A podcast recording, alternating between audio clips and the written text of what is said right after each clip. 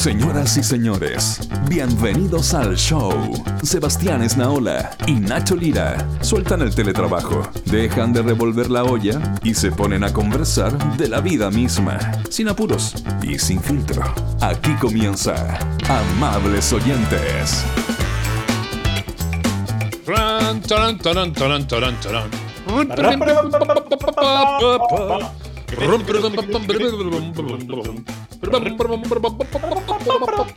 No, como, no, como Santiago 4. Bom, boro, boro, bom, boro, boro, bom, bom, bom, bom. No, ¿sabes que estamos haciendo como el himno como si fuera la, la intro del llanero solitario? Como que la estamos acelerando O mucho. Bonanza. Taran, taran.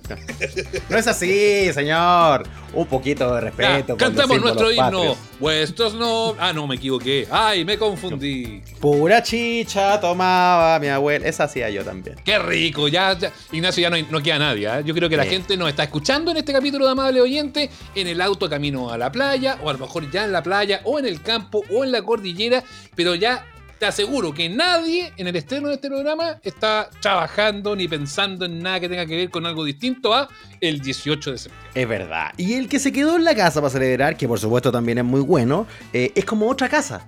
Es otra casa, porque Otra está ahí en otro ánimo, porque qué sé yo, ya tiraste, no sé, la carnecita. No, pero y además hoy día no poní, no poní globo ni para los cumpleaños. No poní globo, ni una, ni serpentina, ni esa weá que decía feliz cumpleaños, ni nada. Pero para el 18, igual te esmeráis. Igual Claro. poní la- esas, esas banderas de bolsa, esas que son como una wincha larga así. Que- A mí me gusta esa. Bueno, me encantan, me encantan, me encantan. Por favor, que no se acabe nunca la tradición de la bandera, de la wincha de bandera de bolsa. Yo sé que hemos dejado hartas cosas, pero esa wincha de plástico, Que no ahí mismo. Nunca, que no se acabe nunca. es Déjamela ahí mismo. Ah, no, es, es bonito, es bonito, te da como una ternura. Y es parte de las cosas que a mí me suben el ánimo. O sea, a mí, a mí me encanta esta semana de Sochera, yo me hace feliz. Incluso esta que tiene finalmente, después de tanta jauja, igual un puro feriado. Y le, le hemos dado ¡ay! el 18 y en realidad hoy día, te- en, en estricto rigor, tenemos Es- solo un viernes Es festivo. como cualquier feria, porque tocó 18 y 19 tocó sábado y domingo. Sí. Penca, po, penca. Claro, porque hemos tenido unos donde agarráis así como martes y miércoles y bueno, la gente se va a cambiar. 18 miércoles, 19 jueves, y ese lunes y martes te arregláis de alguna manera. No, de alguna claro. manera te Y arregláis. te largáis, pues. Eso, es súper lindo. sí. Sí, Bien, uno, uno se busca las maneras y como que hay una, hay una tolerancia mayor a que, a que estos días en realidad lo dejáis. Por ejemplo, estamos en el, el periodo oficial de dejémoslo para después del 18. No, ya se acabó. po. Nada. O sea, de- de- ya, si te ya se acabó. yo, eso, eso, porque claro, yo te digo, ya ahora nadie está pensando, porque estamos a, a, a- Claro. a, a 15, terminando el 15. para Es verdad, 16. es que estoy, estoy pensando en el día de la Pero grabación eso- y no en el día de la edición, pero es cierto, Pero ya eso, fue. pero eso, Ignacio, yo te diría que ni siquiera es que fue ayer o que fue. No, fue el viernes de la semana pasada. Es el verdad. viernes de la semana pasada fue como que, ah, oye, juntémonos para ver el proyecto. No, No, no, puta, no, no. Después del 18, ¿te parece? Ya, ok. Sí. Y todo queda para después del 18. Claro, Del viernes 10 en adelante uno ya está en ese plan. Sí, obvio. No, el viernes, el no- viernes 10 hubo muchos hueones que dejaron la chaqueta colgada en la oficina, weón, el monitor del, del computador encendido, abierto una página en inglés que nadie sabe de qué se trata, y chao, no volvieron Sí. más. Y eso no los vaya a ver hasta el 20 más y, o menos. y claro, y viste a uno, oye, ¿dónde estaba el ambio? Uy, no sé, no lo veo hace rato. Claro, si el weón ya se mandó a cambiar. pues, Pero la ¿cómo si está su chaqueta así? Un viejo truco que hemos compartido acá con los amables oyentes Viejo porque la truco gente lo que nunca falla. Oye, pero me, me gustó las cosas que uno no debe, que no debe perderse nunca del 18. Está la bandera, la bolsa de bandera, la wincha. Sí. Está la bandera, la bandera con chupón que se pone en el auto. La, oh, la bandera con chupones buena. La, Sí. la- o, la, o la- o la que como que chantáis pegada a la antenita al lado. Sí. Sí, ¿Tienen pero antena los autos bandera- todavía o no? Esa bandera con chupón, la bandera con chupón, además que el chupón caga, porque después como en el verano hace calor, como que se desvanece, como que queda así, el año siguiente no te sirve. Entonces, el año siguiente estáis obligado a comprarte otra bandera con chupón. Es y que. Y que ponéis la bandera chilena y podéis poner la bandera del Colo Colo, o la bandera de la Chile, o, o la bandera de los pueblos mapuche ahora, o si Sí. eres de ascendencia española, italiana, rusa, no sé qué, la bandera del otro país.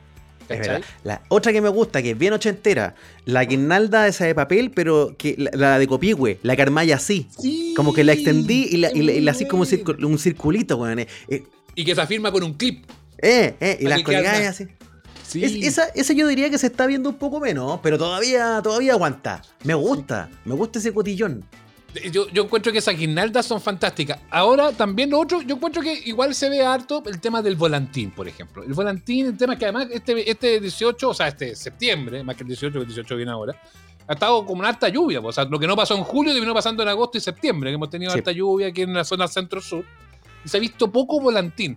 Acá en mi barrio todavía se pone el volantinero. Aquí en una plaza cercana se pone ahí con los hilitos y te venden los volantines, todos los halcones, los no sé qué, el chilenito, que es con la bandera chilena, bueno, el Colo Colo de la U, el verde, no sé qué. Eso. Y vienen también todas esas porquerías importadas chinas que son asquerosas a mi juicio, además de que son una lata de encumbrar. Pero la gracia es que ese. En esta época al menos, porque yo te diría que después viene el- como el boom para los cabros chicos de esos volantines así de plástico.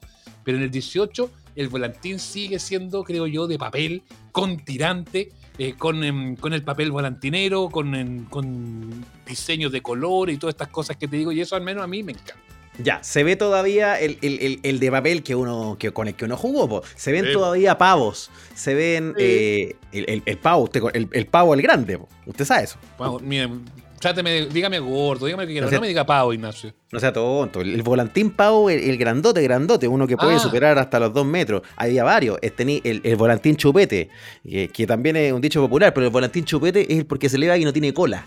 Oye, sí, po, sí, sí. Oye, tú le mandáis carta al volantino, ¿no? Oh, sí, la iba haciendo Qué así. bueno era, Y weón, tiráis, que le metíais por. Le hacíais un hoyito, un papelito y lo metíais por el hilo y a medida que ibais, ibais jalando el hilo, iba, iba subiendo el papelito y terminaba llegando, llegando arriba. Weón, era muy bueno. Me gustaba, me gustaba. Y, me- y aprendí, cabros chicos, a hacer cambuchitas también, que eran con diario. El más humilde Sí. de todo.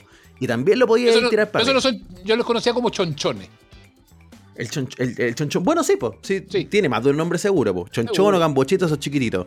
Lo que sí me acuerdo que por tamaño, el pavo era el grandote y cuando era chiquitito y más frágil era ñecla. Sí. Sí, El ñicla. Qué el bueno. ñecla. Es Qué bonito. buenos recuerdos. Qué, Qué buenos bueno que uno pille volantín todavía. Sí, me gusta, me gusta todo eso. Buenísimo, me encanta. eh, me encanta esta, estos recuerdos de cosas choras que tiene el 18, más allá del 18 en sí, que ya de por sí es súper entretenido. Entonces tenemos eh, el adorno de papel que se pega con el clip. Tenemos la, la bolsa de bandera. Tenemos la bandera chupón del auto. Tenemos el volantín. Feluca, ¿tenía algún objeto 18 que, que, que te venga a la memoria? La acidez. Ah, La acidez la siempre está presente. Pero, Una pero tradición. bueno, es una tradición. No, a mí me gustan todos los del 18. Me encanta el 18, me encanta la, la guirnaldita del Nacho, me encanta la, la chuica de vino, me trae recuerdos. Me, me acuerdo, ta- también me acuerdo cuando estaban hablando de los volantines, mi papá me contaba que en, en esos años, que era chico, de haber sido los 50, 60, tenían amarraban solo papel de diario con unas pitas bien gruesas, igual lo podían elevar con el viento de Claro, septiembre. Los, chonchones o, la- Oye, o- sí, o- ¿verdad? o las cambuchas. ¿Ustedes saben ponerle tirante a los volantines? Yo, yo soy bien poco hábil con las manos, lo he hecho, eh, no me quedan tan buenos, no me quedan tan buenos, pero yo he tenido la suerte de tener un gran papá muy volantinero, Mm. que siempre era, sale para allá, inútil, que no sabes hacer nada, y lo hacía él y lo Y te dejaba hacía perfecto, Lo hacía perfecto. Qué pero, yo- pero por empeño no me he quedado en hacerlo. El problema es que soy yo de admitir que mis habilidades manuales, de técnicas manuales y todo eso son bien como la moda. Sí, yo también tengo el recuerdo de volantín asociado a mi viejo, así que bonito eso. Y claro, y ahí ponerle técnica, y no, y esto se hace para allá. Y, y siempre, me- siempre grupiento, como todos los papás, así metiéndole, no, si esto se hace así, se va para este lado. Y tiene Ocho Ocho de dedos para allá, una cuarta para allá. Y Claro. Yo tengo un papá muy volantinero, muy bueno para las, las cometas. Y yo tenía un abuelo, yo tenía un abuelo, mi abuelo Melquiades, el papá de mi papá, La abuela que ya es es famoso en este programa. lejos, Claro. pero lejos, lejos el mayor volantinero que yo he conocido y cometero. Hacía unas cometas, unas cometas además que no era así como el pedazo de papel y todo, no, cortaba los pedacitos chiquititos y los pegaba con cola caliente, porque el volantín se pega con cola caliente, no se pega con cola fría. Eh, unas cosas, pero yo creo que los, los volantines más lindos y las cometas más lindas que yo alguna vez vi en mi vida se las vi a mi abuelo. Mm. Eh, y, y él las en cumpleaños le contaban los virus que tenía una casa grande con alto patio. Y la, la gracia, la, la casa estaba relativamente cerca del puerto de los vilos, del muelle. Y, y la probabilidad de que la cometa, cuando le daba mucho hilo, cayera al mar era alta. Varias veces vimos cometas que volvían hechas un esqueleto porque se caían al mar. Y mi abuelo las recuperaba igual porque después las ponía el papel nomás encima. Pero de ahí queda la caga, pues puta la weá. Y queda desarm- desarmada la, la pelotera porque se había caído la cometa al mar. Pero lindo el recuerdo. rollo de hilo, importante también, po. El, el- Sí. el hilo para el, para el volantín importante, usted, no no vamos a entrar aquí en la, en la dinámica del hilo curado, una, una No, cosa nosotros- delictual. No, nosotros aquí nunca hemos sido de hilo curado. Nunca, nunca, nunca, nunca, nunca. Y, nu- y nunca de carrete de hilo, así como esto que lo hacen con los carretes, que el carrete siempre está muy asociado al hilo curado. No, nosotros siempre hemos sido con el hilo, el hilo car- cardenal, ¿cómo se llama? Una- Sí, pues, el que te lo compráis, que te lo compráis y que además en el mismo loguito dice sea chileno, compre chileno. Exactamente. Ese. Sí, ese- Cardinal y- parece que es la marca, ¿o no? No me acuerdo. Que estoy buscando acá mientras tanto. Sí. Eh, y, y la, mm, y la verdad es que yo lo, lo comprábamos con eso y le poníamos un palito, obviamente, para después poder enrollarlo. Y amarrábamos el cordelito, al, el, el- el hilo lo amarrábamos al, al carrete, porque si no se te acababa el hilo y se te iba el volantín. pues, con todo Es bonito. Ya, otra cosa, ya que entramos en la dinámica de juego. ¿Cómo es usted para el trompo Malo. tradicional? Malo. Por lo mismo argumento planteado hace algún instante, pésimo con las habilidades manuales. La escasa motricidad fina. El, trompo tiene su técnica. ¿Feluca le, le hace al trompo o al emboque juegos así? Al emboque era muy, muy, bueno. Me lo han dicho. Eh, Te lo han al, dicho. Al trompo no tanto, sabéis que mi mamá, que para descanse, eh, jugaba al trompo y, y cuando era chica tenía que jugar escondida porque las niñas no podían jugar al trompo. Qué locura. Y tenía una técnica porque ella lo tiraba hacia adelante, no como lo, lo- por lo menos las mujeres podían tirarlo de, de una- los hombres de- desde arriba, ¿cierto? Pero ella Eh. tenía que ser como desde abajo y lo sabía hacer, pero escondía. Y después se lo subían en la mano y todo. Claro, dejarlo dormidito en la palma, esa típica de... Así mismo, así mismo. Me gusta, sí.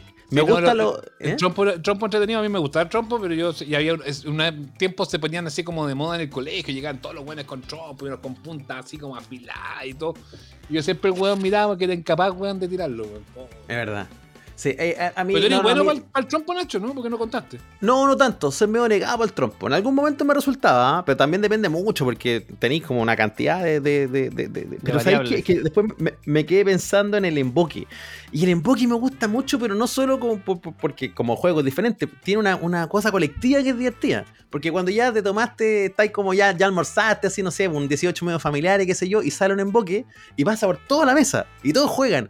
Y esa dinámica es muy graciosa, weón. Me Sí, encanta como- porque todos son notablemente como las weas para el, Claro. emboque. Es como verdad, diría, pero- "Ay, como Ay, la lucha que ay, se pegó en la cara con el tro, con el emboque Claro. y todos se cagan de risa. Y es como que nos ponemos muy entusiastas, weón. Y ¡ah! Sí, como muy eufórico. Y de repente, como una tía así piola, pa, ¡pum! Y la chunta, ¡ah! La tía, weón. Y cachai, como que lo celebramos como.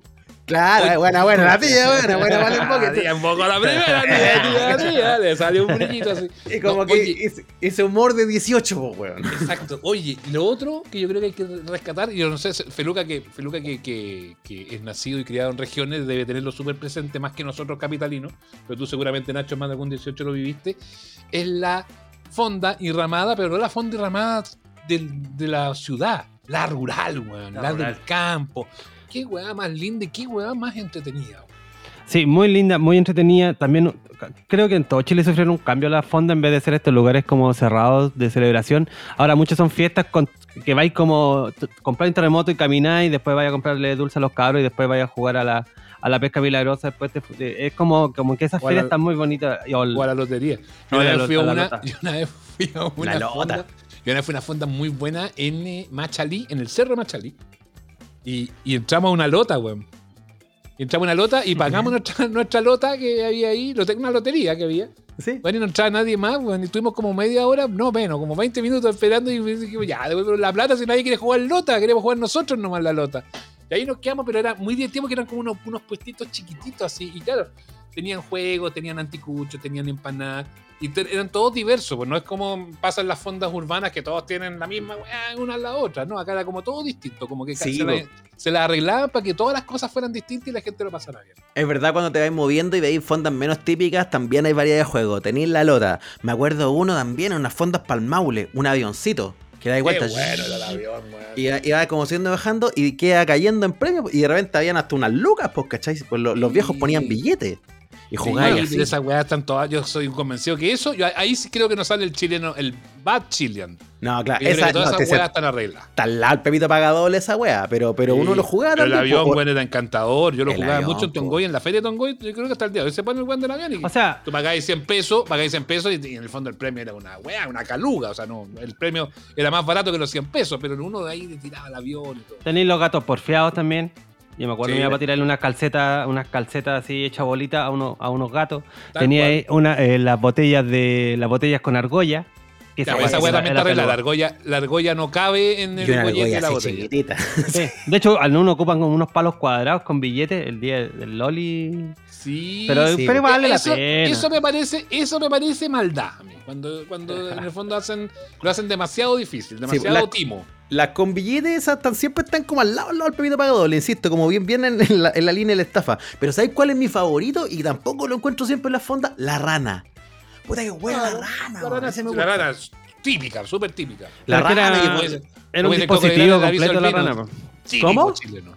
La, la rana era un dispositivo muy complejo, no es que era un mueble con esta rana arriba Sí, y con po. varias cabi- yo, me- yo he visto una o dos veces nomás. Y el La mueble, rana. el mueble era precioso, güey. Es bonito. Es bonito. Y además la rana tiene que ser metálica para que suene, po, porque tú le tiras esa ficha y suena ¡ching! ¿Cachai? Exacto. Entonces, eh, he visto, una vez nos conseguimos con unos amigos una rana y la fuimos a buscar así como a Franklin para un evento que armamos. Eh, bueno, sí. Si usted, amable oyente, tiene una rana disponible o sabe de una rana, yo la quiero. Yo se la compro. Quiero instalar una. Está bueno. Está bueno. no tengo Está- ni patio, lo voy a poner en la No cocina. importa, pero la ponen. Oye, pero si- Nacho, pero el mueble es tan bonito, weón. que Es te queda bonito el mueble, weón. me Voy a encanta. ponerlo en el living sin problema. Sí, medio- me gusta. medio Bueno, grandote, eso sí. Eso, Va- vamos, a- vamos a hablar de cosas chilenas que nos gustan, que nos entusiasman, que nos hacen bien y que, no- y que, y que forman parte de esta alegría colectiva que, que es celebrar septiembre. Invitemos a un chileno, chileno, chileno, chileno. Sí, pues, uno de los buenos. Viene para acá entrando, acá lo pasan, ¿no? El mejor desahogo, con o sin pandemia. Amables oyentes.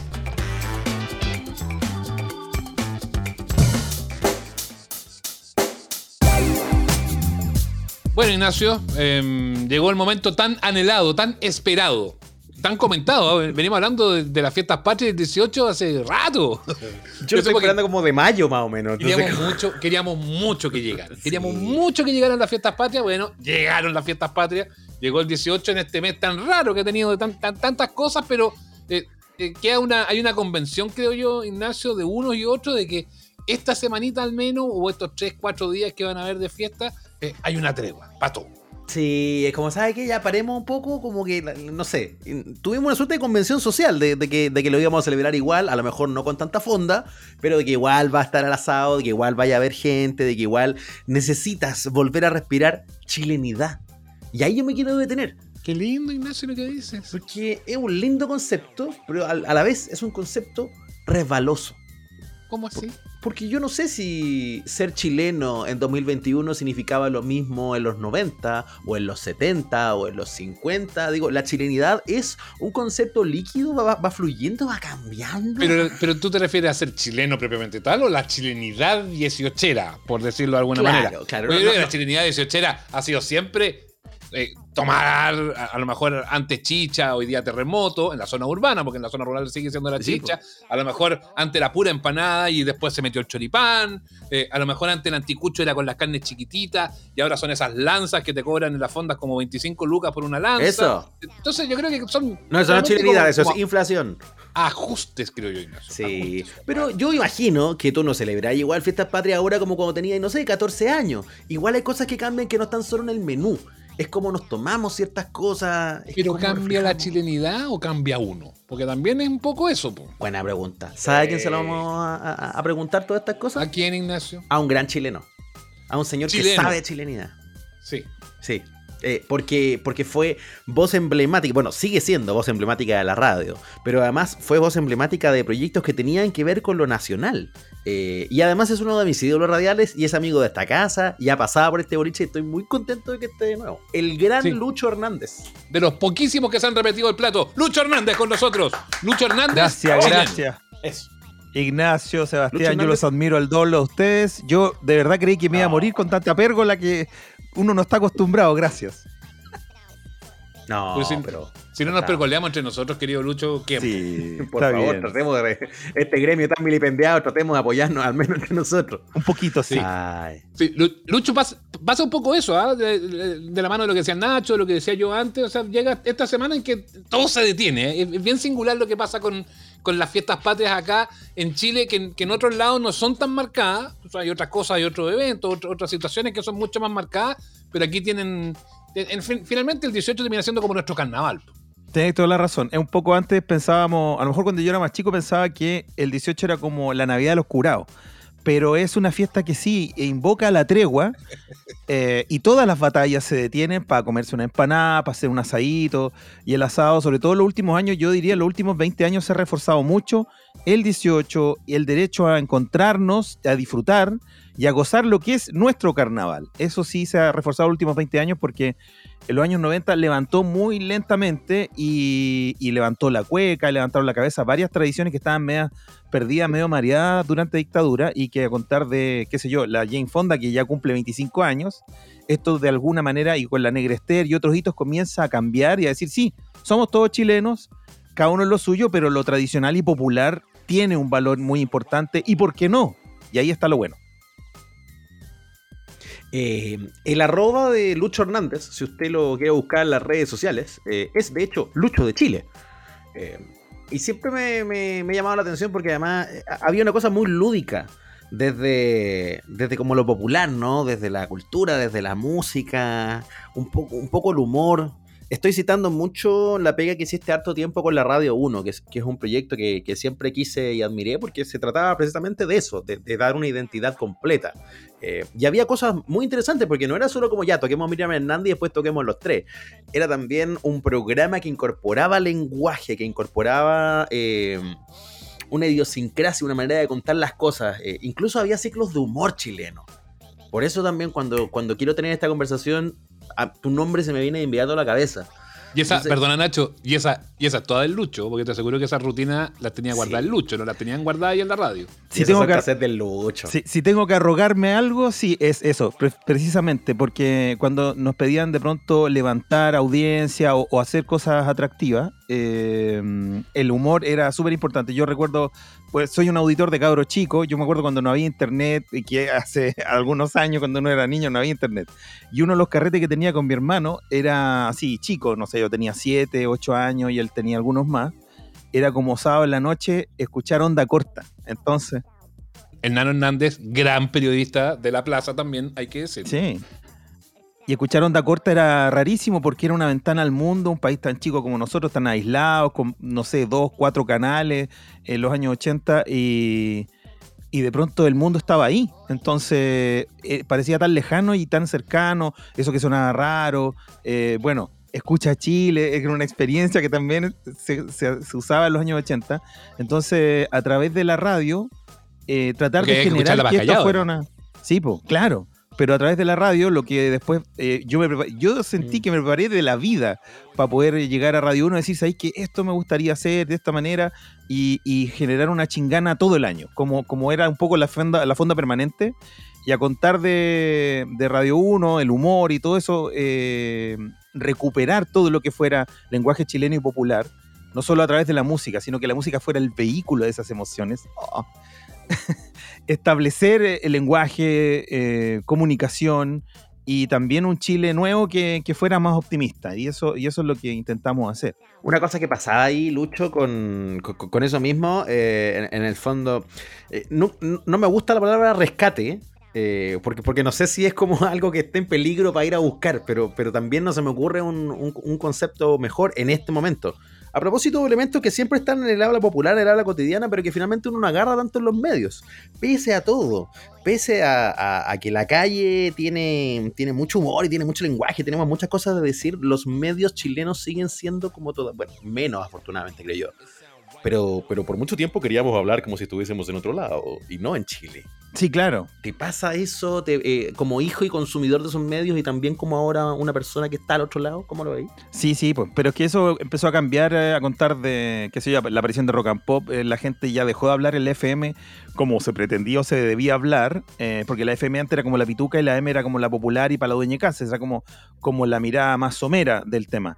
Y a contar de rock and pop se empieza a hablar normal y hoy día ya la gente habla en la FM absolutamente normal y está puede encontrar radios para pa distintos nichos de público. Hasta las más doctas. Claro, y, y todos intentan, incluso cuando hacen análisis, se habla con normalidad, correctamente, pero con normalidad y eso está bueno también. Entonces, también nos sacudimos un poco esa, ese, ese estigma de que había un sector de la radio que tenía que ser muy, muy eh, fruncido, no, no tiene para qué serlo. O sea, al final el chileno es transversal, digamos, Mm. tenga o no tenga plata, o tenga o no tenga posibilidades, siempre va a querer celebrar su 18 con una buena empana que chorree la mano.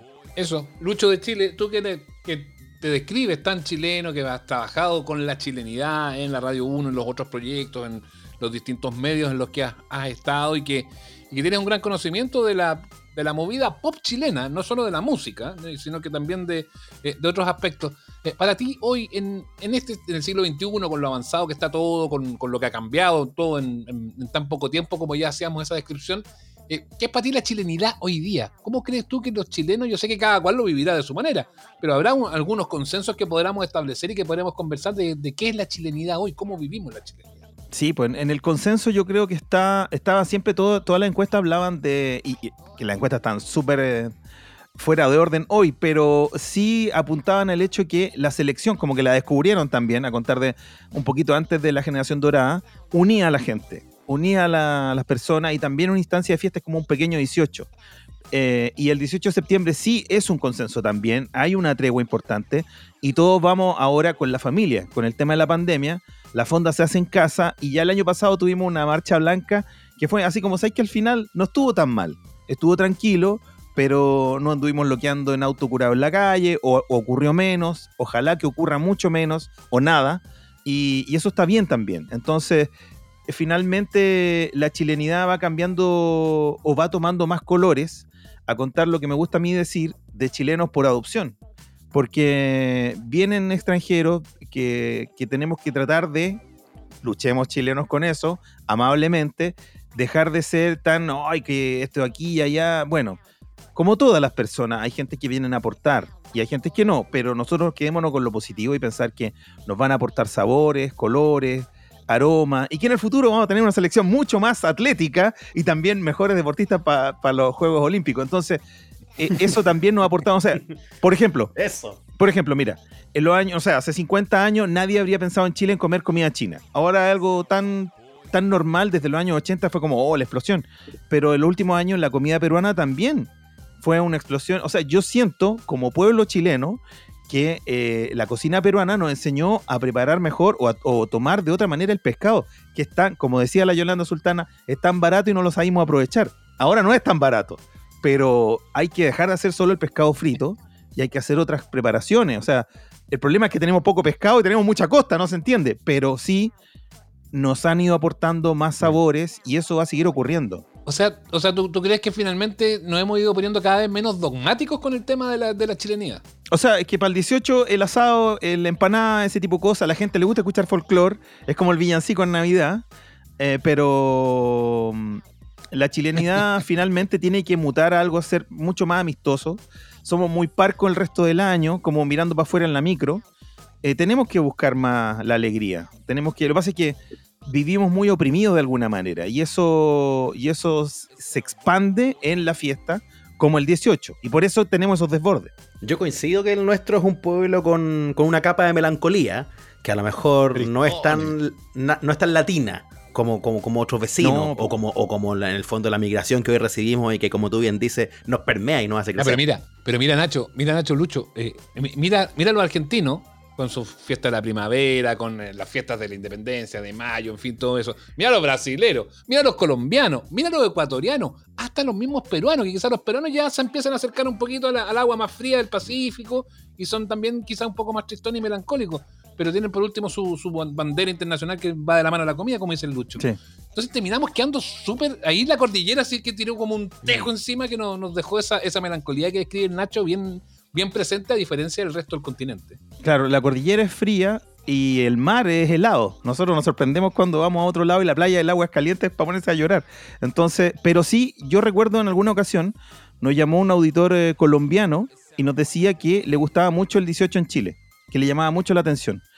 Porque decía, ¿y cómo lo celebran ustedes sus fiestas patrias? Decía, no, eh, nosotros el día, el día nacional, lo que equi- equivaldría, ponte tú, al 18, y un desfile militar y nos pareció nada más fome porque es como aquí es chupar y comer y reunirse por la familia, la gente viaja a ver a su familia al sur o al norte, sale de la ciudad para relajarse, pero para buscar también eh, a lo mejor ni siquiera esa chilenidad, pero también tomarse ese descanso, también puede ser parte de esa chilenidad, salir de la ciudad.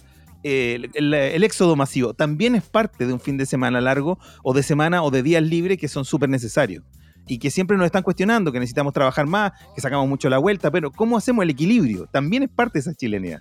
Todo termina siendo súper chileno y eso, y eso, es, eso es bien. eh, es bien, es bien impresionante también cómo se van repitiendo lo- los patrones. ¿Y tú cómo vivías la chilenidad de chico? Eh, ¿Erais de fonda? ¿Erais de fiesta? Tu papá, otro viejo lobo de mar de la radio, que seguramente en esa época le tocaba hacer las transmisiones en vivo y que después venía todo este romanticismo radial de el 21, que era el día feriado, que era el día del paseo familiar, que seguro tú partías ahí a los paseos de la chilena, en fin, de la radio donde está el tío Lucho. Eh, eh, siempre, siempre se vivió como una fiesta muy especial en el mundo de las comunicaciones, pero también en el mundo personal. ¿Cómo, cómo eran tus 18 de chico? Sí, pues el 18 era bonito esperar el día del trabajador radial. Eh, yo como, como hijo de un trabajador radial, el día 21 de septiembre, y era porque decía mi taita que antes la transmisión de la parada militar era tan cansadora y sacar, qué sé yo, eh, elemento y material muy grande y cargar y todo eso, y era un esfuerzo técnico que, que lo realizaban eh, todos los trabajadores, digamos, porque la, la familia siempre, la radio siempre ha sido una familia para eso. Entonces, eh, no sé en qué minuto se decreta que el 21 de septiembre y ese día era un día que, que funcionaba una sola radio de turno. Entonces cuando le tocaba la radio mi papá era fome porque nos íbamos al paseo. Y el paseo era bueno porque se pasaba bien, se compartía con, con, eh, con las otras familias, era divertido. Era, era, era parte de, de mi 18 de todas maneras. Y yo alcancé, alcancé un, un 18 eh, que, que como ya trabajador estaba haciendo mi práctica en Radio Nuevo Mundo y, y pude asistir a- al Día Trabajador Radial ya como trabajador, aunque estaba en la práctica.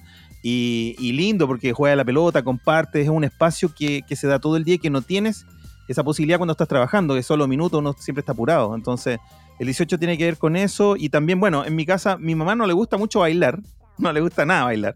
Eh, y en el tiempo, a través de, qué sé yo, nuestra percepción o mi gusto por la música, ella ha ido descubriendo otras cosas y muchas veces acompañé a mi taita a animar fonda. eh, y entonces también era parte de, de- del festejo eh, que, que tu papá trabaja, ¿cachai? Entonces yo también me acostumbré a eso y de alguna manera me convertí en mi papá cuando tuve que ir a animar fonda. Por ejemplo, mi orgullo haber estado animando tres años seguidos la fonda del Parque O'Higgins. Entonces, alegría porque ya eso era como un festival popular. Donde, Buena, donde presentáis a, a grandes artistas, desde Buddy Richard hasta Sonora Palacio, Sonora de Tommy Rey, o Hace Falsos, o, o Pedro Piedra, ¿cachai? To- artistas chilenos de toda la gama. Y eso es súper bonito porque lo celebra la gente y, para mí es un orgullo. O sea, ese minuto en que yo hago mi concierto, que es la presentación y dejar a la gente feliz, yo estaba dichoso. Nosotros hablábamos a propósito de la comparación con los vecinos, ¿ah? de lo que nos faltaba o lo, o lo que no tenemos, pero que finalmente también construye nuestro ser nacional. Y él, y eh, usualmente uno tiene esta reflexión en esta época. Pero también he pensado que eh, Lucho ha sido su- testigo súper privilegiado de los momentos más brillantes de la chilenidad, los momentos más divertidos, una fonda llena, una chingana con gente bailando, artistas dándolo todo. Entonces, a lo Viejo- mejor. Viejos ¿Mm? curados, viejos lachos. Claro, eh, la talla flor de labio. ¿Qué tenemos acá que no hay en, en otra parte? Sí, yo me quedo con eso, Nacho. El, Como dar vuelta a la idea. el ¿Qué sentido del hu- aquí que, que no pilláis? el sentido del humor eh, y el, el- la, la talla, digamos, a flor de piel o a flor de labio, cuando sobre todo hay una tragedia. Eh, yo no sé si en otro lugar, no quiero, no quiero desmerecer el humor eh, argentino, me encanta, por ejemplo, y, toda Latinoamérica lo tiene porque finalmente somos latinoamericanos y en eso sí nos encontramos. Ah, y ahora también con el reggaetón, la juventud, la- las nuevas generaciones se sienten más latinoamericanas a través de un movimiento pop latino que invade el mundo. Entonces ahí ahora sí somos más latinoamericanos los chilenos. Pero el sentido del humor eh, es algo bien especial porque, no sé, cuando se corta el cóndor roja hace 32 años, una vez que la cosa se desmorona, inmediatamente ya está ahí armando chistes. No había meme, no había redes sociales, inmediatamente ya se estaban armando cosas. Mm. Eh, el Pato Yáñez, que, que nace en una instancia adversa. Eh, ¿Sabes que yo cuando, cuando se corta el cóndor roja, yo, mi gesto fue lo mismo que cuando nació mi hija. Yo miré el reloj, porque dije, esto no lo puedo olvidar. Tengo que saber a qué hora nació. Cuando el cóndor se corta, yo miré el calendario. Domingo 3 de septiembre del 89, y esto no lo voy a olvidar nunca. Pero como me... ah, Y seguramente a muchos chilenos nos pesó, todavía me, me sigue sintiendo muy áspero lo del cóndor roja, para el talento que era, y mira lo que se convirtió, y mira lo que nos pasó como fútbol, es que yo llevo varios años una cruzada que convertí, o, y, y sé que mucha más gente también lo hace, ese día en el día del Pato Yáñez. Porque es un día que para mí, la Plaza Italia o Plaza de la Dignidad, debería tener la estatua del Pato Yáñez. O sea, ese día, 3 de septiembre, llevo años diciendo en la radio, ¿a quién le haría un Pato Yáñez? ¿Y qué más chileno que eso? Porque de Arica a Punta Arena, un gesto que existía pero que no tenía nombre, ya tiene 32 años y la gente dice, oh, le hizo un Pato Yáñez, oh, y entienden, de Arica a Punta Arena, eso es chilenidad. Oye, man, es muy chileno. Eh, Es, es un patrimonio. Y yo creo que está súper buena esa vuelta, que es más sociológica, ¿no? Porque es verdad que el humor está en todos lados, pero el humor en la adversidad es una cosa chilena. El humor donde otro se enojaría nomás. O sea, no sé, se nos dio vuelta el puente de Caucau y la gente se enojó, pero además hacía chiste. El constitucional pelado va, mintió con el cáncer y la gente se enojó, pero además hacía chistes. O sea, primero llega el chiste y después la rabia. Oye, Eh, llega el meme, ese, no me voy a curar este 18 con la foto del, del pelado. ¿Cachai? Como, como que la reacción primaria es esta, eh, riámonos, para no llorar. Después lloramos igual a lo mejor. Un mecanismo de defensa, no sé. Es bueno el pato Yañez, como concepto que lo engloba. Sí, pues claro. Y a propósito, claro, ahora ya más reciente, Pelado Bade, que fue un impacto, entonces me quedo con un chiste de nuestro compañero amigo Russo Ulloa, eh, que siempre está el debate, quién va a hacer los goles en la selección, quién va a entrar y todo eso, y tira un tuit durante un partido y dice, va a entrar Pelado Bade como nueve mentiroso. Esa, esa salida, esa salida siempre, siempre funcionan y te to- termináis tomando la tragedia. Yo creo que eso termina siendo de una u otra manera una tragedia. Te la termináis ti- tirando, tirando para el chiste. Lo último, Lucho, para cerrar esta conversación sobre, sobre chilenidad que hemos tenido aquí en, Amables Oyentes. eh, tú lo conectabas al principio y decías, tuvo mucho que ver con este renacer, reauge de partir la, eh, que la cueca se zafara un poquitito de esa visión muy facha que tenía después de la dictadura, cuando lo usaba Pinochet en todas sus cadenas nacionales y todo eso, con grupos, movimientos más jóvenes, con nuevas bandas, con, em, con el hecho de meter de meter la cultura popular chilena eh, y de hacer que se cruzara, no solamente la, la vieja y clásica tonada, sino que eh, hacerse cargo de las cuecas bravas, las cuecas choras, de los distintos, distintos movimientos que habían en torno eh, a la música chilena. Tú planteabas la idea también de que la Jane Fonda fue muy, muy capital en ese sentido, fue muy importante.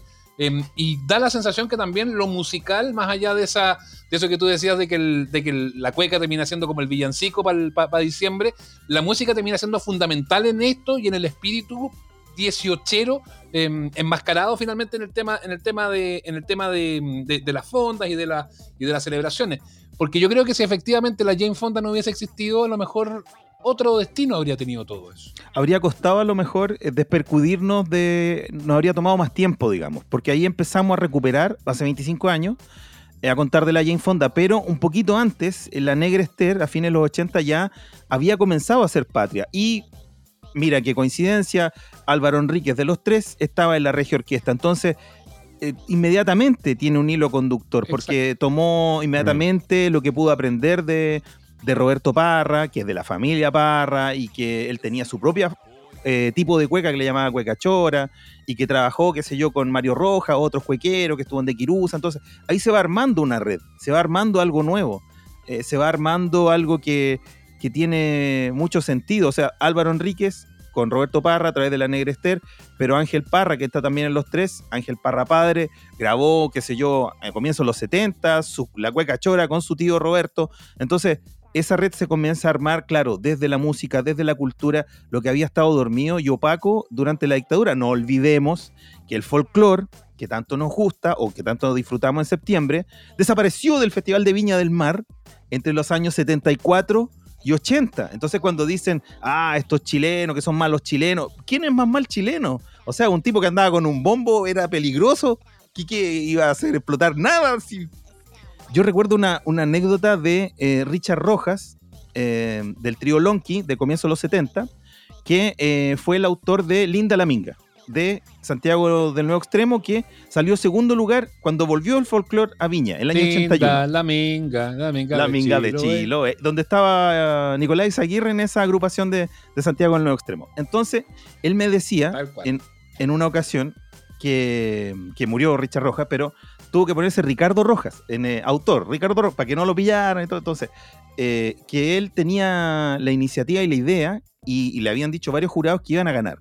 Y que al final no ganaron porque no era medio peligrosón. Entonces, al final lo dejaron en segundo lugar y ganó Ay Fernanda, de Santiago 4 pero que eh, en algún instante, cuando eh, viene el golpe militar, entonces desaparecen las peñas folclóricas, que era una situación súper normal en los 70.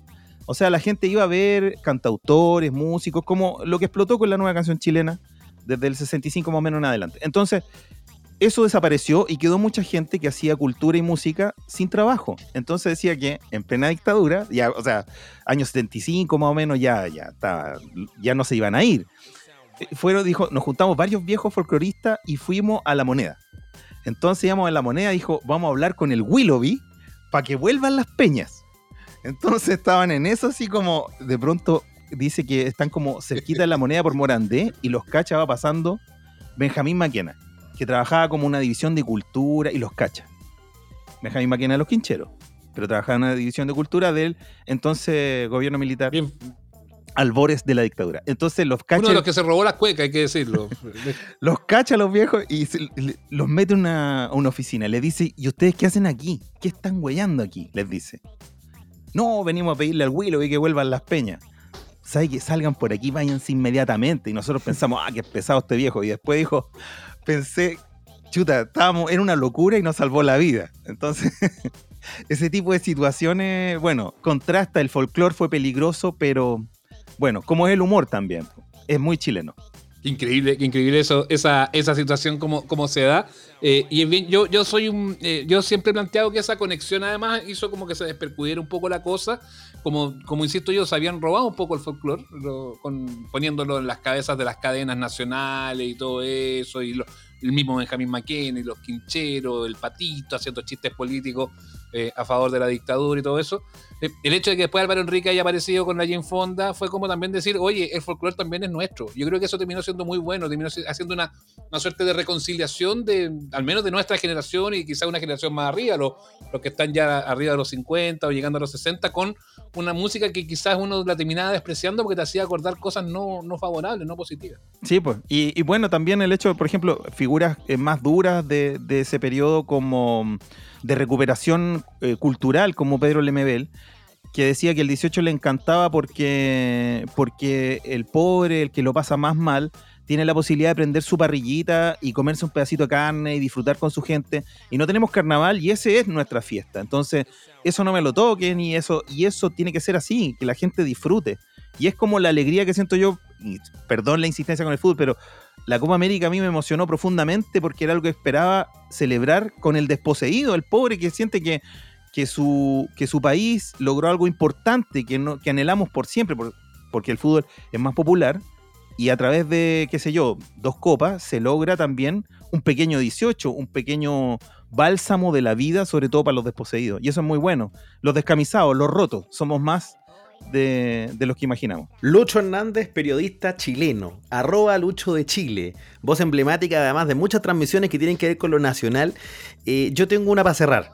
Eh, ¿Tiene Lucho Hernández una cueca favorita? ¿Una por sobre las demás? Está difícil. Me, me gustan varias. Mándame quitar la vida. eh, Adiós Santiago querido. Es de- del papá de María Esther, Guatón Zamora. 18-19 con los chileneros. O La Flor de la Verbena que habla como ese Valparaíso profundo. Esa popularidad con gustito a, a vinito tinto está buena. Me gusta. Está buena. La flor de la verbena es favorita mía. Debería sacarte una playlist, Lucho. Yo, yo Sí. creo que sería bien popular. Ah, pero Así, que hicimos una- selección de cuecas, pero tuya. Hicimos una. Yo, yo ahí la, en, en Radioactiva hicimos ¿Sí? una selección de Spotify eh, y, y metí la mano ahí, hay 60 temas, están en Spotify de Radioactiva para este 18, eh, canciones del folclore, cuecas y canciones del folclore, hay seis- 60 títulos y ahí hay varios, por lo menos los que bailamos en el colegio y los que tenemos en la memoria están todos ahí. Lucho Hernández, Lucho de Chile, con nosotros hablando de la chilenidad en esta víspera 18 o para muchos 18 mismo, porque lo van a estar escuchando eh, seguramente el fin de semana. Hay mucha gente que se guarda el capítulo para el sábado, el domingo, así que hay en plenas fiestas patrias junto al Lucho eh, hablando de chilenidad, de música chilena eh, y otras hierbas acá en Los Amables Oyentes. Lucho, un abrazo grande, gracias por venir a vernos y que tengas un hermoso 18. Igualmente el doble bueno para ustedes, Nacho, eh, Sebastián, todos los amables oyentes que están, eh, gracias por la invitación y bueno, a pasarlo bien por gancho. Déjale, que te vaya bien, Luchito. Chao, chao, gracias. Síguenos en nuestras redes sociales, arroba amables oyentes en Instagram y Twitter. Y suscríbete a nuestro canal en YouTube. Hoy que he pasado chilenidad después de hablar con el Lucho, Nacho. Oye, pero es que esa es la idea, po, empaparse desde ya del espíritu. Más allá de que yo estoy pensando en, en estas fiestas patrias casi desde el verano. Eh, Sabes que como que uno tiene un, un poco de espíritu de revancha. Eh, lo hemos conversado mientras abríamos este podcast, pero hay que ir por todas las patas de la celebración. Así como hablamos de, de la música, del humor, de juntarse. ¿Juntarse alrededor de qué? ¿Qué es lo que hace uno cuando está ahí en la mesa? Está, O sea, ¿ah? Aquí hay, dos- hay dos caminos que son clave. Uno, el comestible, que va de la mano del anticucho, el asado, la empanada. Y el bebestible, Ignacio. Eh, para pasar la par- lo, lo que uno come. ah, Claro, eso. pa' pasar- Pa' más que para pasar, como para acompañar. Para que, Para quede- acompañar, para hidratarse. para que yo. quede bueno. Y después, cuando termine, vendrán los bajativos, vendrán los tragos un poquito más, más cabezones y todo eso. Eh, y, pero aquí somos muy buenos para el pisco, hay que decirlo. Para el pisco chileno, que se diferencia obviamente del pisco peruano, que tiene otras características, otros atributos, somos muy buenos para el pisco. Y yo quiero, Ignacio, que cerremos los ojos y que con la magia del podcast, como antes se decía con la magia de la radio, con la magia del podcast nos vayamos a Pisco Elqui. No. ¿Te parece? A la cuna del pisco. A la cuna del pisco. Y allá estamos con Claudio Dolmedo, ella es sommelier y viene a conversar con nosotros del pisco y a enseñarnos a tomar bien el pisco porque lo tomamos como las, como las wifas habitualmente. Claudia, gracias por estar con nosotros, bienvenida. Hola Sebastián, ¿qué tal? Gracias por invitarme. Yo feliz de conversar sobre nuestro destilado nacional. Gracias, Claudia. Eh, digamos la, la verdad verdadera, estás en Pisco Elqui en este minuto. Vivo en Pisco Elqui desde el año 2017 y estoy en este minuto en el pueblo. Sí. Pero hermoso. ¿Tú Así cachai que que- como que ser sommelier y vivir en Pisco Elqui es como ser, no sé, con Putin y vivir en Silicon Valley? ¿Cachai? Como, como que, O, Claro, o que te guste el, o claro. que te guste el fútbol y vivir al lado del Maracaná. claro, está ahí así ya, pero ahí lo tenéis todo en el epicentro. ¿Cómo es la vida allá, Claudia? Tenéis tu pega, tenéis tu botella al lado y, y- y de fondo podéis tener un, un bar. eh, y esa es la pega de uno, ¿ah? Qué lindo. Me, me contaba, me contabas cuando conversábamos antes de la, de la grabación que, que había llegado gente, claro, uno presume que lo- los que tuvieron más chances se tomaron la semana y se arrancaron para allá. Pero ¿cómo es la vida habitual allá en Pisco Elqui? Uno piensa que yo que conozco Pisco Elqui, que lo, encuentro maravilloso, que me encanta, que siempre, siempre que puedo vuelvo. Yo voy mucho a la, región de Coquimbo y siempre trato de ir para allá arriba. Eh, eh, uno piensa que la vida en, julio, no sé, en, agosto, en, en abril, debe ser súper tranquila, debe pasar muy poquito. Mira, durante la, durante la pandemia, eh, esta comuna, la comuna de Paiguano, se cerró. Quedamos solamente los residentes. Y ahí tú te, das cuenta de lo que pasa aquí y de cómo el campo no se detiene. Nunca. ¿Ya? Y todos tienen su ritmo, a las 8 de la mañana todo empieza a funcionar, a las 5 de la tarde todos vuelven, yo veo pasar por fuera de mi casa a veces que las cabritas, que esto, nos conocemos todos, en el pueblo somos solamente mil habitantes. La vida es bella, con cosas simples. ¿Para qué vaya a buscar lo que no tenéis si tenéis tantas cosas acá alrededor? Entonces, es esa la vida, aprender a vivir de una manera más sencilla el día a día y con tantas cosas alrededor que siempre eh, uno las puede apreciar y uno después dice en la ciudad, pucha, en realidad tenía, tenía esto y no me había dado cuenta. Qué buena Esa esa es la reflexión. Claudia. Sí. Estaba pensando a propósito de eso mismo, como de, lo que tenemos cerca. ¿Te pasa algo particular con una celebración como la de las fiestas patrias? ¿Es una de tus fiestas favoritas? ¿Te pasan cosas distintas respecto a otras festividades? ¿Cómo la sentís tú? me pasan dos cosas. Y me pasa lo mismo con, a ver, el tema de la chilenidad, aquí, aquí está todas las casas, toda la gente pinta las fachadas de sus casas, menos yo, por supuesto, ¿ya? Pero la gente que es de aquí, pisqueña, porque así se llaman lo- los locales, la gente que es pisqueña, todos pintan la fachada de su casa, la limpian, la ornamentan, la decoración, las banderitas, todo es así, ordenadito. Eh, toda la gente como que se abastece de sus cosas. Está súper cálido afuera, o sea, ya está para haberse empinado dos chelas a esta hora del día, ¿ya? Y su regio pisco sour. Está exquisito el día, ¿ya? Eh, y, y- y eso, la gente se le- aquí la gente es mucho de juntarse en las casas, porque las familias son grandes. Entonces se juntan las familias.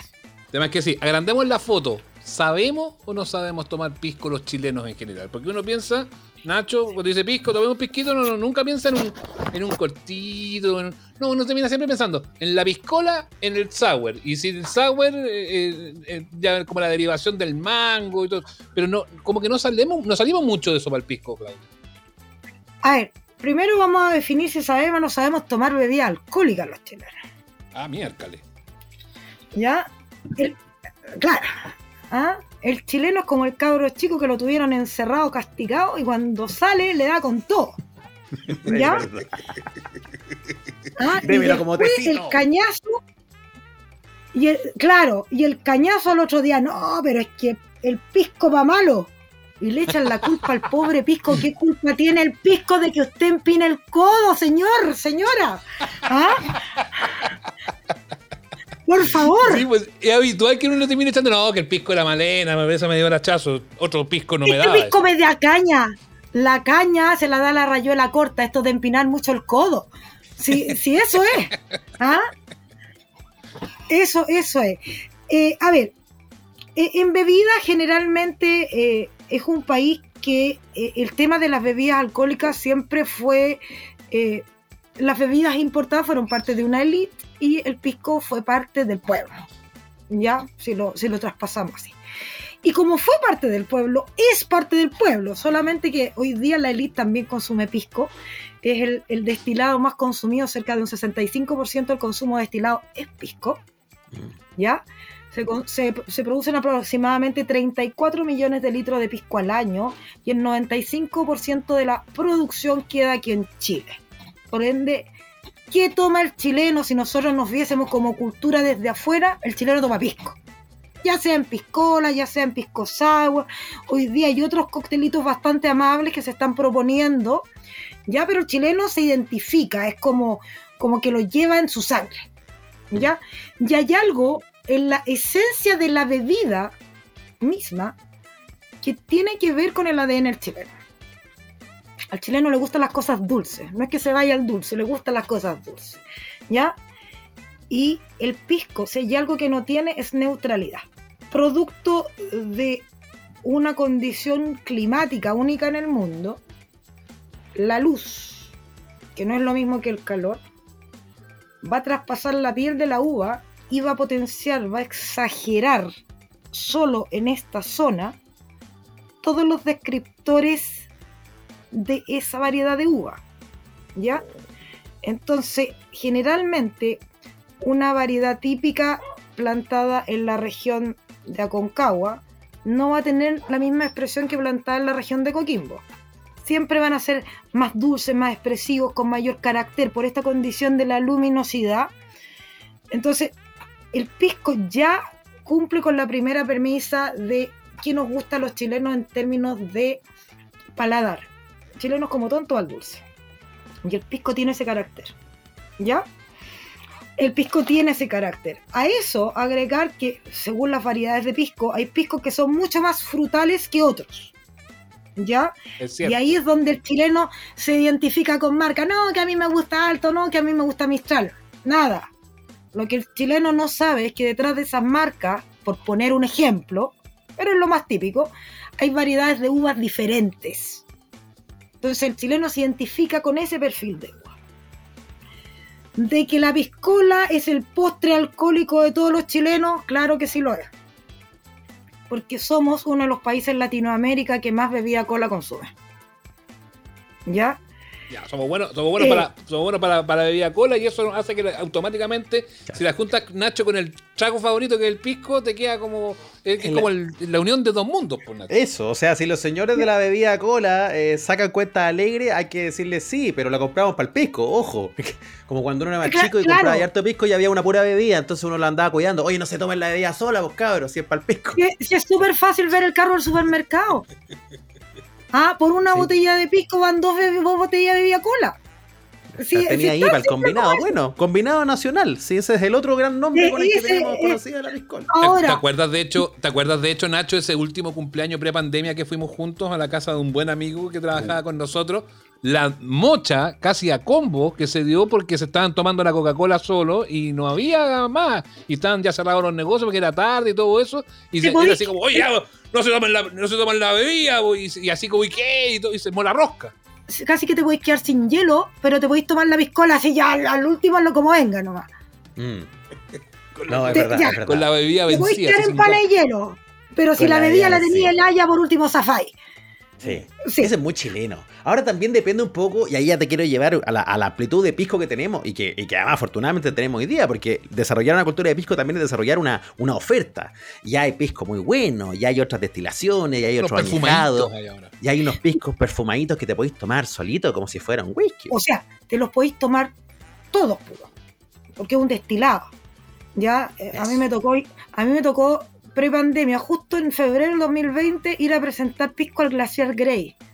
Después de convencer al gerente del hotel que la gente venía a ver eh, glaciares, pero no le iba a dar un whisky, porque si tenemos un destilado nacional que cumple con, con, con todas las expectativas. Es un destilado noble, en base a un vino. Pertenece a la misma gran categoría en los destilados que el coñac y el brandy. O sea, está por muy sobre, sobre otros destilados. Y ojo, no hay malos piscos, es el producto agrícola más normado en Chile. No se te salta ni una gota sin que el SAC no te la certifique. Entonces, eh, dicho esto, no solamente tenemos piscos envejecidos, tenemos piscos transparentes, tenemos piscos de guarda que pasan un tiempo menor en, en- Sí. en barrica, tenemos piscos envejecidos, extra envejecidos, que al coñac no tienen nada que envidiar. El coñac lo que menos tiene es presión a la uva. Aquí tú te tomáis un pisco más allá de las notas de la madera que puedes encontrar, tenéis uva al final. Y lo otro que tenéis los piscos artesanales. Hoy día es un producto, fíjate, que hay como 12 cócteles clásicos en la coctelería internacional. Todos esos clásicos tú los puedes revertir a pisco, cambiándole ¿En el destilado base. Sí. Si tú flexible. claro. De hecho, por ejemplo, a mí me toca mucho ir a presentar a Estados Unidos, Argentina, me tocaba, que todavía no me atrevo a viajar fuera. eh, y generalmente la coctelería afuera se mezcla mucho de, una onza de un destilado, allá afuera trabajan con dos onzas. Nosotros hoy día tenemos que bajar la porción de alcohol porque estamos muy, muy subidos todavía. Entonces, por ejemplo, podéis poner una onza de gin y una onza de tequila, por darte un ejemplo, e inventar un cóctel. Bueno, el pisco se acomoda a todas esas cosas. ¿Ya? Eh, los argentinos, que, que los grandes bares tienen una coctelería de excelencia, ven el pisco y no tienen dónde venderse. Cuando vienen los bartenders para acá y ven cómo se elabora en la zona, o sea, este contraste de los valles, porque no está ahí nada ahí al lado de la ciudad, sino que está la zona productora es bien metida para adentro en los valles, Mm. también tenéis todo un Claro. contraste de, de- de colores, de verdes, de, de áridos, el azul, yo le puse azul elqui, ese azul intenso, Sí. ¿ya? Em, y ves cómo se elabora, eh, ves que no, no es un vino así a la, a, la que, a la buena de Dios, no, es un vino completamente terminado y ese vino se destila y de la destilación solamente tenemos que sacar el componente etílico, o sea, no entra ni un ápice de, alcohol que esté con componentes tóxicos y todo eso se agradece, ¿ya? Eh, ahora, ¿de qué nos tenemos que preocupar? Y yo te decía en estas fiestas, yo tengo como dos, dos, dos cosas. Una es que sí, yo vivo la chilenidad porque, porque siempre eh, me recuerda al, al campo y hoy día aquí, estando en el campo también, eh, se agradece. Yo no soy mucho de salir para el 18, ¿ya? Y yo nací en una cultura etílica bastante importante donde siempre nosotros sabíamos que si se tomaba alcohol alguien no tenía que beber porque por cualquier emergencia se había que manejar. ¿Ya? Claro. cualquier cosa. ¿Ya? Y, y yo como tengo hijos grandes, bueno, ahora yo estoy sola acá, pero con mis hijos, por ejemplo, si tenía que salir a buscarlo a algún lado, yo no, no bebía. Y yo generalmente no bebo cuando no trabajo. Ya soy al revés de los mortales. Ería, ería- ería al, al revés del- al revés de los mortales. Todos tomamos Claro. cuando nos trabajamos, tú, cuando, tú eres No. al revés. Yo, yo no tomo cuando no trabajo. Entonces, eh, y Pero sí lo que me preocupa es eso que se va mucho al chancho, la cantidad de, de accidentes. Entonces, siempre tengo como ese temor con el 18. Por un lado la alegría y por otro lado que se empaña esta cuestión. Entonces, mi mensaje siempre con el pisco es siempre menos es más. O sea, beber con moderación. Estas fiestas son alegres, son para reunirse. Nos ha costado tanto estar juntos de vuelta. Eh, pasémoslo bien en, en- en familia, con los amigos. Eh, disfrutemos la chilenidad, pero, pero ese mensaje con el pisco queremos dar en el sentido de beber con moderación. Es así, es así. Ahora, yo lo que me quedó claro de la conversación, Claudia, es que somos. eh, tenemos un producto de excelencia, valorado afuera, quizás no tan, no tan valorado. masivo afuera, pero muy valorado afuera, sobre todo por los conocedores, pero que acá nosotros también lo, también lo despreciamos un poquitito con esto que te decía yo al principio, que tomamos solamente la piscola o el sour con sus distintas derivaciones, que puede ser con limón, con eh, Mm. mango, Hay en dos fin, temas con por qué lo maqui desprecio. ahora, pero somos, pero somos, somos poco arriesgados muchas veces con el pisco, como que nos vamos demasiado a la segura. Como que despreciamos esa versatilidad que tú nos contáis. Sí. A ver, yo te, yo te voy a contar, ese tema de, de- de los desprecios tiene que ver con, con los productos culturales chilenos, ¿ya? Eh, tiene que ver un poco con la historia de la, en general de los productos típicos. Fíjate que con el vino, nosotros esperamos que nos vinieran a decir de afuera, ganaran medallas, vinieran, vinieran los catadores de afuera a decirnos su vino es súper es súper bueno para que nos creyéramos el cuento. El chileno tiene esa cuestión de que le cuesta creerse el cuento. Hace Le, encanta el premiado en la Bienal de Londres, más que decir, oye, el producto es bueno acá, aunque no tenga ni una medalla. Mira, hacia el año 1850, cuando llegan las primeras variedades de, de, de- de- de plantas para hacer vinos franceses aquí en Chile, los cabernet, los merlot, nosotros ya teníamos aguardiente, porque no se llamaba pisco todavía, y teníamos vino. Y los comerciantes, que nos pasa todavía, amparándose de esto, comienzan a falsificar productos con sello, con denominaciones extranjeras, para vender más. Entonces van a elaborar coñac, que los etiquetan como coñac con ñ, jerez, oporto, bueno, y el champán, que nadie se atreve a decirle espumante, si qué más da. ¿Ah? Bueno, y se comienzan a falsificar todos estos productos y sabes tú que desaparecen todas las bebidas típicas. Y solamente se mantienen vivos el licor de oro por Chiloé y el pisco por el norte. Qué divertido porque termina siendo tan chileno eso. Termina siendo tan, tan chileno, así como, no, como de la apariencia. Increíble eso. Oye, cuando tú a la gente, a mí me toca, cuando en mis charlas yo le empiezo a hablar de la normativa, de todo esto, de que es un producto que está producido así, así, ay, no se me había ocurrido. Y como que recién ahí lo comienzan a mirar. O sea, el hecho de que pequeñas marcas hoy en día hayan ganado premios afuera, de que estén apareciendo un montón de productos, hoy día la gente está preguntando mucho más de qué se trata este pisco, de qué se trata esto otro. Yo tengo gente que incluso me dice, me vaya a matar porque me le voy a echar eh, bebida cola al, al- al pisco. ¿Por qué? Si es lo que así te gusta tomártelo, perfecto, pero te atreviste a probar un producto Obvio. diferente. Y es como el tester que los piscoleros tienen. Marca nueva que sale, lo testean con la piscola. Está bien, yo lo testeo puro, pero usted es su manera de beberlo.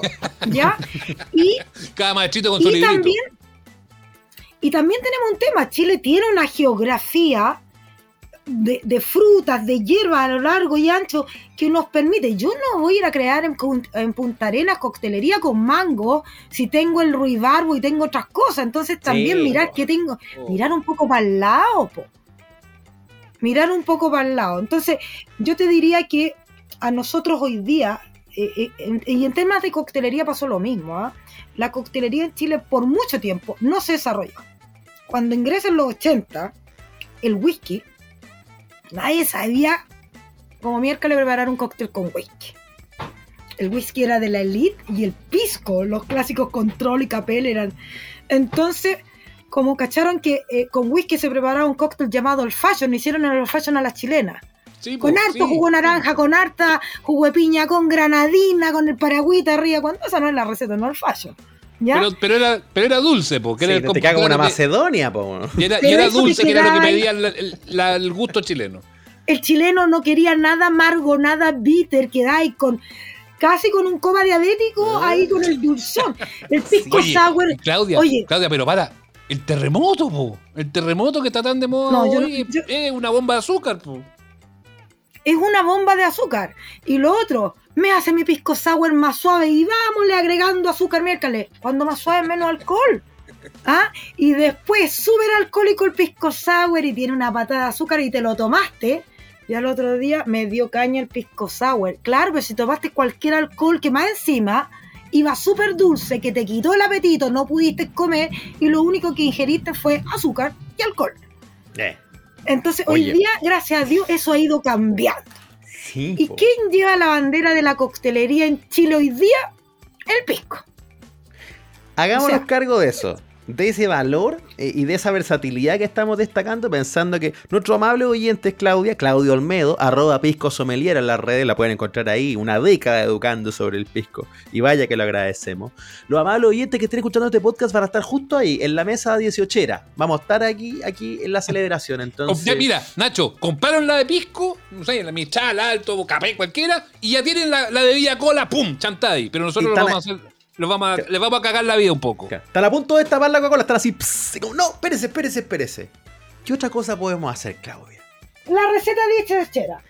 Eh, vamos a buscar. ¿Saben qué? Búsquense un pisco 35 grados. Me voy a Perfecto. asegurar ¿Cuál- que ya los grados vayan más bajos. Y que sea Cualquiera, asequi- cualquiera, asequible para todo el mundo. Cualquier marca, ninguna en específico. Tengo justo uno aquí al lado del micrófono, listo. Cualquiera. Yo lo voy a- Yo voy a poner una marca que para mí es súper frutal. Y yo voy a hacer un clásico ponche con pisco. Ya miércoles, me gustó. Entonces, Ponche con pisco, qué rico. en una, en una poncherita, en un jarrito, picamos fruta. Kiwi, frutilla, piña, lo que sea. Y le vamos a echar juguito de limón de manera que la fruta bote el jugo. ¿Ya? Ya. Al mismo tiempo, si tenemos un jarro, idealmente litro y medio, ¿ya? Le vamos, podemos ponerle en estas poncheras grandes, antiguas, o, o lo que Sí, tenga, claro. ¿ya? Esa típica que se usa como para el, para el año nuevo. Claro. Por litro, por litro y medio de preparación, vamos a tirar una botella 750 de pisco. Una botella, vienen 750 ml. ¿Ya? Ujú.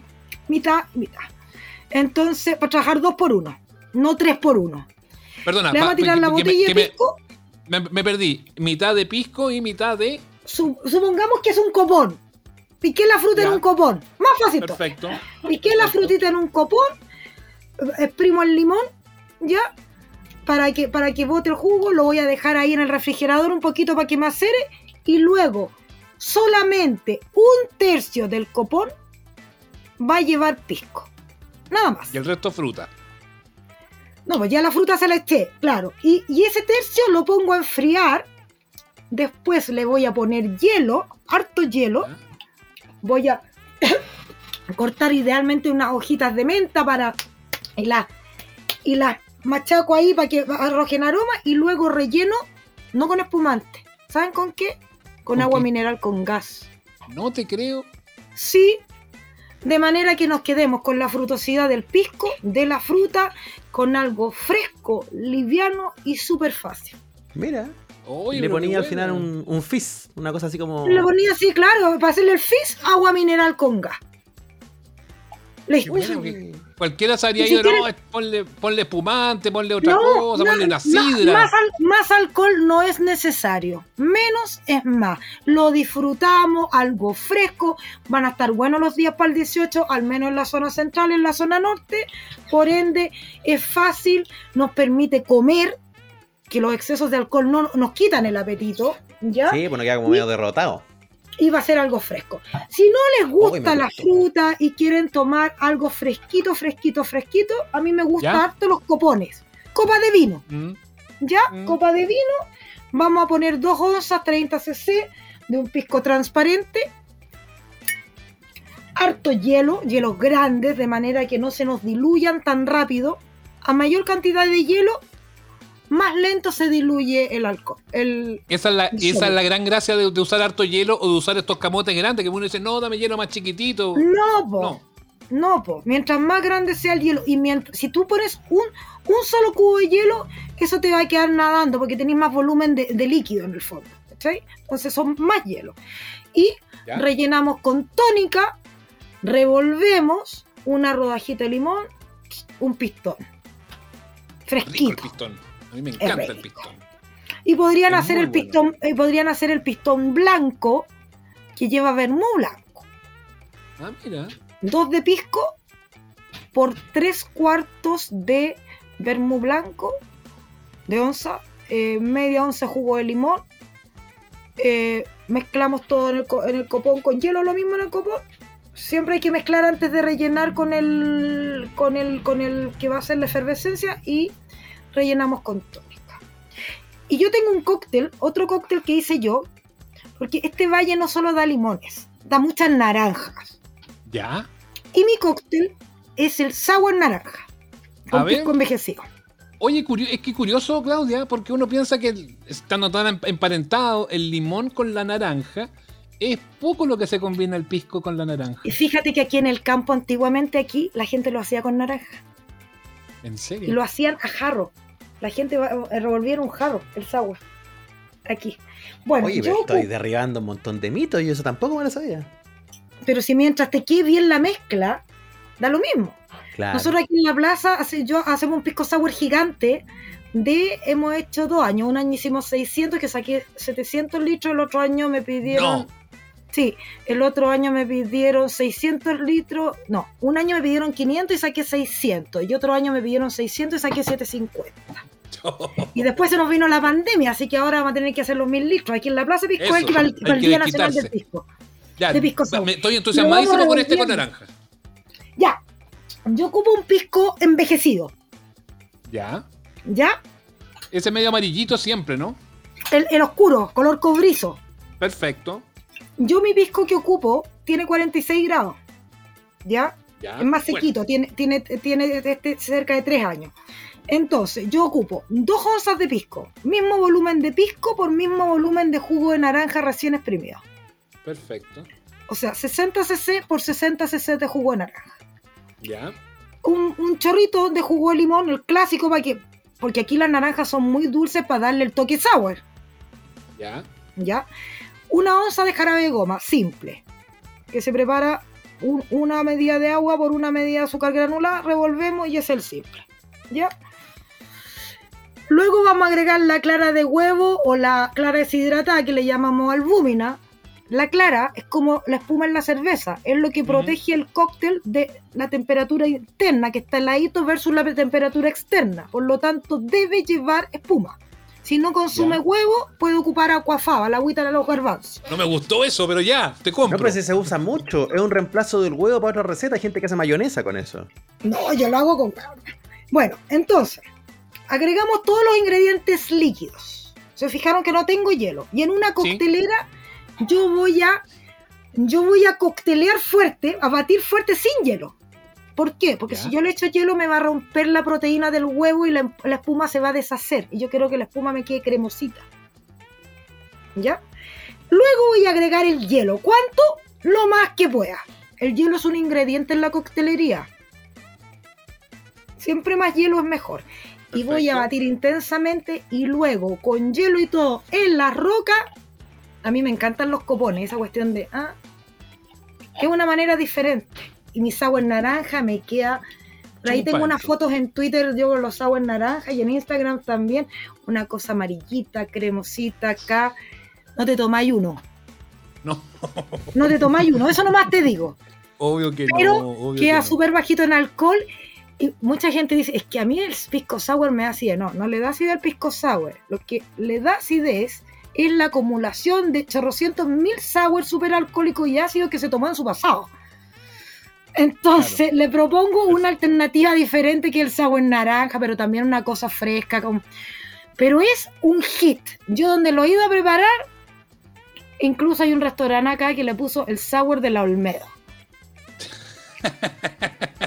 Buenísimo, buenísimo. Sí, así buenísimo. que, y ese, como la naranja es todo alegre, empieza la primavera, aquí lo que más hay son naranjas, entonces yo digo, ¿para qué me voy a estresar con que los limones venían secos, que no tiraban jugo en la cuestión? Olvidémonos. Me encantó, me encantó. Hemos aprendido del pisco, no solamente de, de la teoría del pisco, de la historia del pisco, sino que a preparar cosas ricas y distintas para salir de lo clásico, salir de la piscola, salir del sour medio corneta, medio malo que habitualmente nos tomamos. Eh, y hemos tenido una invitada de lujo, Claudia Olmedo, desde Pisco Elqui, eh, hablándonos de- del, del pisco Claudia. Prometo que te voy a pasar a ver eh, apenas Hoy- pueda ir para allá, para el norte. Feliz, feliz. Ahora está llegando, pero muchísima, muchísima gente. Así que nosotros ya procedemos a encerrarnos. ¿ah? Porque yo no populo mucho en el pueblo cuando anda mucha gente. Porque me da como ese pánico, no sé. Ya, eh, que tengan bonitas fiestas, que disfruten. Y cualquier consulta sobre el pisco, aquí estamos. Ya saben. Arroba Pisco Sommelier. fruta. Ahí pueden hacerle, los, los amigos que estén escuchando pueden preguntarle ahí a la Claudia. Sí, Eso. y ya saben, un rico ponche fruta. a- apliquemos lo que tenemos cerca. ¿ya? Gracias por pasar a vernos, Claudia. Buena Ya, receta feliz. y buena conversa. Sí, súper buena. Chao, chao. Chao, Claudia, gracias. Estás escuchando Amables Oyentes con Nacho Lira y Sebastián Esnaola. Oh, Ignacio, me voy derechito a hacer este, este trago de la naranja. Me, voy, me encantó, me encantó, me encantó, pero estoy. Ya, vámonos al tiro, no, no quiero esperar un segundo más. Tengo todos No, los no. ingredientes. Tengo todo acá listo también, me gustó. Aparte, yo tengo que seguir celebrando y espero que ustedes también. De hecho, espero que cada uno de ustedes que haya escuchado lo haya pasado tan bien como lo pasamos nosotros haciendo esta cuestión. Porque de verdad ya, ya estoy en el, en el espíritu. Sí, muy bueno. Pistón. Mira, pistón, el, eh, el, eh, el sour naranja y el eh, ponche, ponche con pisco. Esa es, esa es la herencia que usted se puede llevar de este capítulo eh, de, de Amables Joyas. Sí. Y después, ojo con la otra tradición nacional que mencionó Feluca, la acidez. Eh, cuídese. ah, Sí, yo, yo me acordé tanto de lo que decía Feluca al principio cuando escuchaba a la Claudia. Y al final de cuentas, Feluca ve, el problema lo dijo ella. Donde toma como la mona usted, toma como la hueva. Sí, Mala pero- materia prima, mal pisco y malas cantidades. Pero imagínate si es como una colotería. si imagínate que te tomáis, te comí una empanada. Después te comí una ensaladita de la chilena con, con una, con una carnecita. A, a- a- que tenéis miles de factores que pueden traer la acidez y no te das El- cuenta. Mejor el te compras chori. el balde de, de, de disfruta, de sal de Es que, fruta. yo- es que yo y- creo que yo creo que un buen llamado el que hace la Claudia, yo- pero no la Claudia lo hace con el copete, pero hay que hacerlo con la comida a propósito de lo que dice Feluca. No puede ser, Ignacio. Eh, Feluca, amigo. Empanada. Choripán. Anticucho. El pedazo de carne. El terremoto. La piscola después. Una copita de vino entre medio, una copita. Ah, no puede ser tanto, defínete un poco. po, weón. Sí, No y después unos alfajores con manjar para cerrar, así como Claro, no. chilenito. Oye, oye, Cafecito. si íbamos por unos churros. Claro, tenía algo dulce, ¿no? Claro, unos churros de playa. ¡Ah! weona. No hay sistema Ahí- digestivo, caguán. No. No, pero ¿qué vaya a poner espárragos para el 18 en la parrilla? No, No, no, no, po. no, pero, si- No. eh, pero de todo ese menú, no sé, porque dimos como 8 o 9 cosas contando el churro. eh, elige 4 3, pues. Claro. No lo hagáis todo. Pero son muchos días, pues hay que comer. Sí, Sí. uno parcela. Yo tengo días de choripanes y días más de empanadas y así. Como que igual quiero pasar por todo el menú. Bueno, Ya, pero- tenemos tres días para comer y para recuperarnos. Pero está, no, pero el domingo yo creo que el domingo hay que dejarlo un poquito ya más suavecito. El domingo viene la quinoa. No, no, nunca tanto. El domingo, no, no exagerí, pues tampoco vamos a ser cínicos. Pero el domingo puede ser ya un asado normal, ¿cachai? Un asado dominical habitual, pero sin, ya sin anticucho, sin empanados, sin no sé qué, pues, ¿cachai? Como ir, ir- afinándolo un poquito.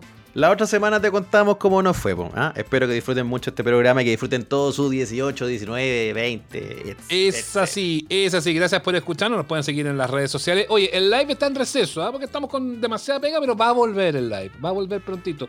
Eh, vamos a Oye. buscarle bien una fecha. Los domingos se nos hace muy difícil pa- por, por las pegas, pero vamos a buscar un espacio, un espacio adecuado para el live. Oye, voy a proponer mi participación para darle juventud, eh, un aire nuevo, frescura al live. Se los dejo ahí. ¿Qué- ah, Se ¿Tú los estás, tirando el currículum? No, un poco. Se está candidateando para el live. Poco, Feluca. quizás le... Ay, mira. Mira. Pero conversémoslo. Mira, mira, jo- Feluca, jo- Feluca. El problema es que no, porque este lo que quiere es que digamos que la gente decida. Y como la gente, ay, Feluca, Feluca, Feluca, Ay. ni cagando lo va a definir la gente. Ni cagando, weón. Claro, Él dice lo que pienso. Ay, esa. Ay, es tan honesto, transparente. ya, hay que, Te hay odio, que, te odio. Hay que buscarle una forma de hacer live. Por ahora, disfruten este especial 18 y nos vemos a la vuelta con algo de caña. Ojalá no tanta. Cuídense Abrazo. mucho, ¿eh? Mucho de los auditores y ustedes también, Nacho. Estén Muy bien. Hasta luego. Chao, chao. Esto fue Amables Oyentes, el podcast con Sebastián Esnaola y Nacho Lira. Si quedaste con ganas de más, nos encontramos cada domingo en el live de nuestro canal de YouTube. Síguenos y recomiéndanos. Hasta la próxima.